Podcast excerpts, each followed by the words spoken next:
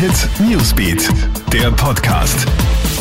Schöner Mittwoch, hier für dich ein kurzes Info-Update aus der Krone Hit Newsbeat Redaktion. In Großbritannien kann das Corona-Impfprogramm beginnen. Die britische Arzneimittelaufsicht hat dem Impfstoff des deutschen Unternehmens BioNTech und seines US-Partners Pfizer eine Notfallzulassung erteilt. Schon nächste Woche sollen die ersten Impfungen verabreicht werden. Heute zweiter Testtag in der Salzburger Gemeinde Annaberg-Lungötz. Dort haben ja gestern die ersten Massentests in Österreich stattgefunden. Von 653 durchgeführten Antigentests sind zwei positiv ausgefallen.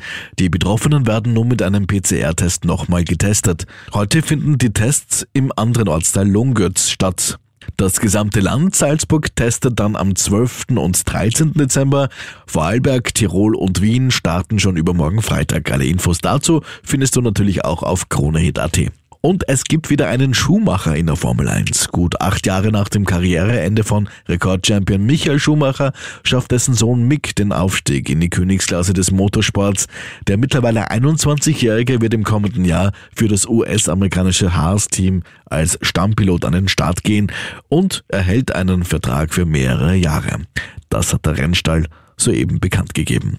Soweit ein kurzes Update aus der Krone Hit Newsbeat Redaktion. Schönen Tag noch. Hit Newsbeat, der Podcast.